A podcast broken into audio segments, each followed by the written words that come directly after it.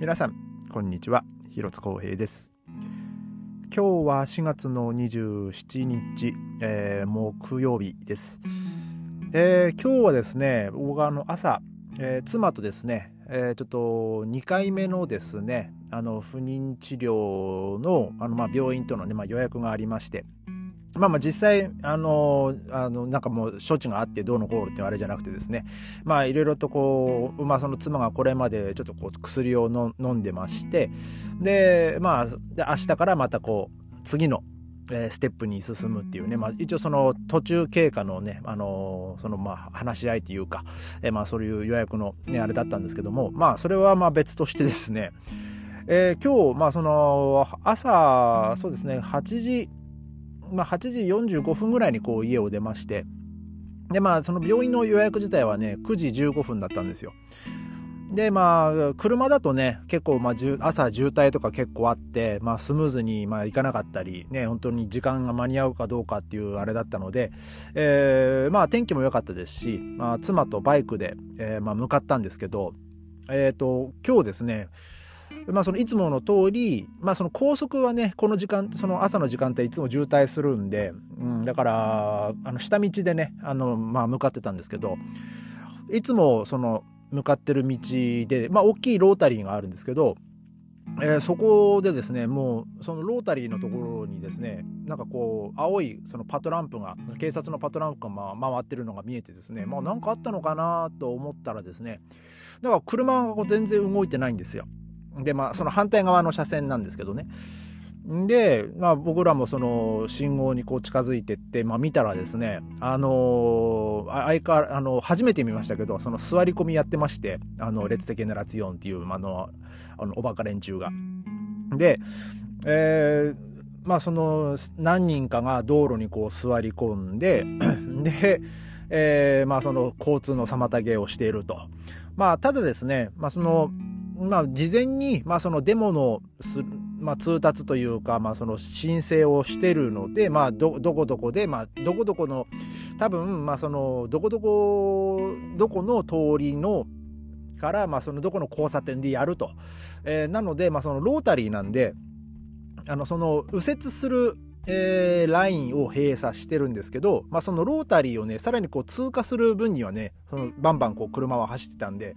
だから結局その右折できずにそのまあまっすぐそのままこう道を進むようにまあその車はねこうまあなんとかこう流れてるようにはまあ見えたんですけどね。まあただ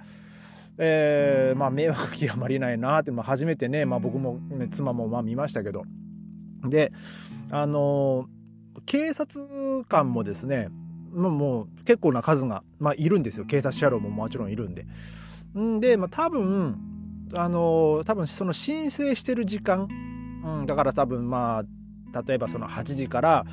まあ何時までやったのか知らないですけども8時から10時までだったら多分その間警察は多分何もできないんですよねよっぽどのことがない限り。でまあ多分まあそこでそのその連中にねなんかその攻撃を仕掛けようとしてる、まあ、人がいたら、まあ、その警官が止めたりとかえ、まあ、そういうまあそのあくまでその、まあ、ガードというかねまあ、そうそのためにまあ多分警察官はいると思うんですけど、まあ、あとその時間が終わったら、まあ、早く早くもうどけるどけでみたいな感じでね、まあ、やると思うんですけどただねまあそんな大渋滞を起こしてても、まあ、警察官はもうただもうただ見守ってるだけっていうね、えー、まあそれがまあ彼らのまあ仕事といえばまあ仕事なんですけど。まあね、でもせっかく警察がいるんだから何とかしてくれよと思ってる人もね、まあ多々いたんじゃないかなと、えー、思います。えー、今日はですね、あのベルリンで、あの市長選市長選というか、まあ、その議会でですね、えーと、その市長を選ぶ、まあ、その議議員内の、まあ、投票が、えー、ありまして、えー、さ なんかね結果、えー、3回行われたらしいですね。であのえっ、ー、とその159の議席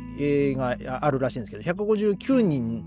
のまあ投票があって、まあ、過半数を占めれば、えー、まあちょうどね、80人超えると、投票が終わ、まあ、投票が終わってというか、まあ、過半数を占めたということで、まあその、新しい市長が決まるっていう、えー、まあそういう流れらしいんですけど、あの、1回目ですね、えー、その過半数に及ばず71票、で、で、2回目がですね、79。で、えー、本来ですね、そのベルリンの今与党が、まあ、CDU っていう、まあ、政党なんですけどもね、あの、まあ、メルケルさんとかがいた。で、えー、その、あと SPD っていうですね、まあ、全与党になるんですかね。あの、まあ、全市長が、あのフランティスカ・ギフィーっていう、まあ、女性の人が、まあ、やってたんですけど、ね。えー、結局、まあ、その、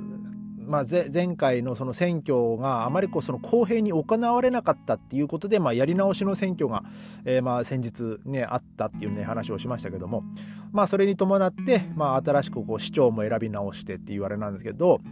えー、本来ですねその連立を、えー、CDU と SPD はその組んでるはずなんでで過半数はねなんか全部でその足すと86かな、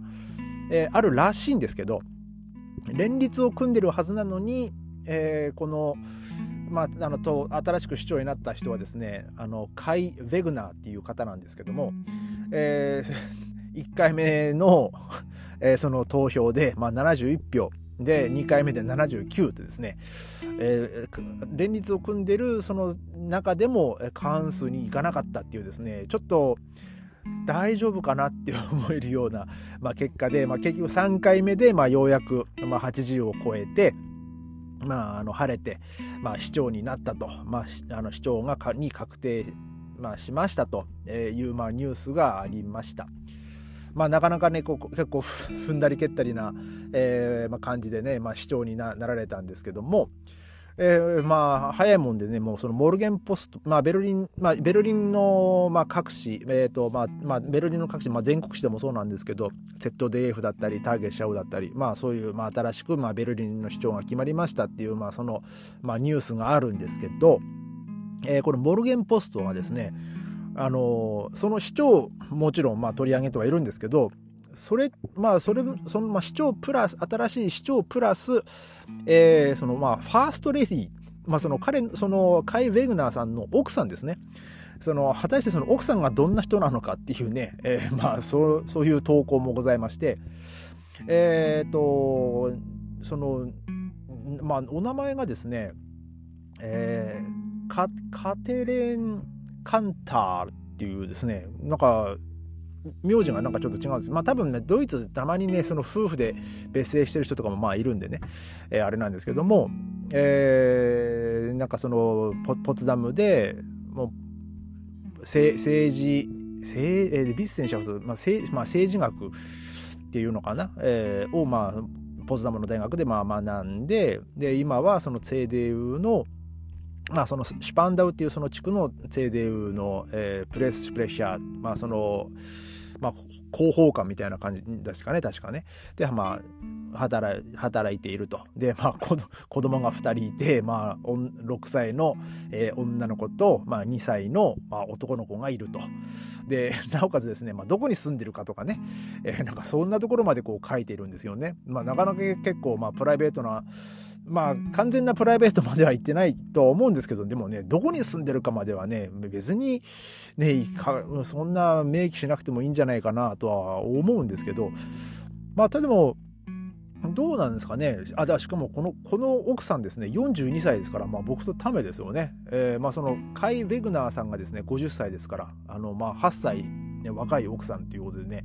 まあだって子供もね、まあ6歳と2歳ですからね、うん、まあ、なかなか、その、このカイ・ベグナーさんもね、あの遅、まあ、遅くしてこうパパになったのか、まあ、もしくは、えー、まあ、バツイチなのかバツイなのかね、わからないですけど、まあ、もしくは罰がないのに、罰がないけども別に子供がいるとかね、えー、まあ、そこ、そこまで本当プライベートなことはわかんないですけど、まあ、ドイツではまあ、よくある話で、えー、で、まあ、なかなか、まあ、この、市長の奥さんでもね、こう、ファーストレディって、まあ言う、言うんですかね。ちょっとわからないですけど、まあただ、えー、まあこの、果たして、この、ベルリンの新しい、その、ファーストレディは、まあ、どんなどんな方なのかみたいなねこんなモルゲンポストのまあ投稿もまあございまして、えー、まあ果たしてですね、まあ、その選、まあ、市長に至るまで、まあ、その議議会内でのね3回も投票が行われたっていうのもあってですね。まあまあ、まあ、どうなるんですかね、まあ、お手並み拝見っていう感じなんですけども、まあ、ただ、えー、CDU としてはですね、えー、なんか20年ぶりぐらいの、えー、まあ、与党としての、えーまあ、市長を、まあまあ、立てることができたみたいなね、えー、まあそんなふうななんかどっかの、えーまあ、タゲシャオだったかでねこう書いてありましたね。ででまあまあ、ベルリンの、まあ、市長選、まあ、市長がね、まあ、決まったっていうのと、あと、そうですね、あの、まあ、日本、日本、日本のまあ投票も、あの、こちらでね、その在外投票とかできますけど、えー、あのトルコのね、まあ、その大統領選ですか、えー、それの投票がね、あの今日からあのドイツでもまあ始まったっていうこうニュースが、えー、ありましたね。まあ、大統領選というか、と、今、あのギュン、えー、なんだっけトルコの大統領、えー、エルエルドガンエルドガンさんですか、えー、の,、まあその再再選をまあ認めるかどうかっていう、まあ、そんな、えー、感じだったと思うんですけど。まあこれもね、まあどうなのかなと。だからなんか150万人ぐらいにね、なんかドイツ、ドイツにはそのトルコ人がいて、えー、まあその150、まあその、まあ150万人まあ多分まあその選挙権を持ってるそのトルコ人が150万人いるっていうあれだと思うんですけど、えー、でまあその人まあ、その方々がね、えー、まあその投票を、まあ、そのドイツ国内で、まあ、その投票をすると、えー、まあそういうふうになっておりまして、まあ、それがなんかね5月の9日までにねなんかその投票するみたいなね、まあ、そんな書き込みもありました。まあ、なかなかねその国外にいてその自分の、まあ、国籍、まあ、母国母国のね、まあ、その選挙,、まあ、選挙というか、まあ、そういう大統領選、まあ、参加するっていうのもね、まあ、なかなか、えー、まあすごいまあ日本はね大統領じゃないですからね。あの総理大臣ですから、えーまあ、日本国民が